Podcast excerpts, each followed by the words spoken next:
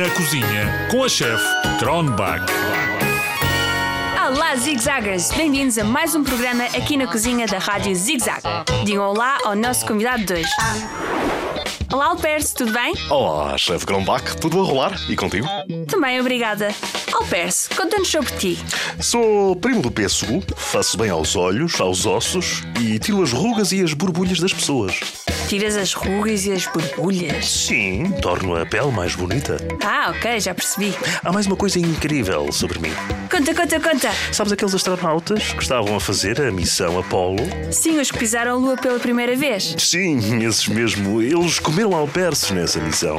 Acho que sem mim não teriam chegado à Lua. Ah, pois, deves ter razão. Ah, deves saber tão bem que te vou dar uma trinca. Ah! Docinho. Au, deste-me uma trinca no rabo. Desculpa, mas quem vem aqui ser entrevistado sabe que se habilita a levar uma trinca. Sendo assim, adeus. Adeus, adeus, Alperce. Ficou ofendido. Malta muito gira. Vamos à nossa receita de hoje? Tem todos mangas arregaçadas, avental posto e mãos lavadas.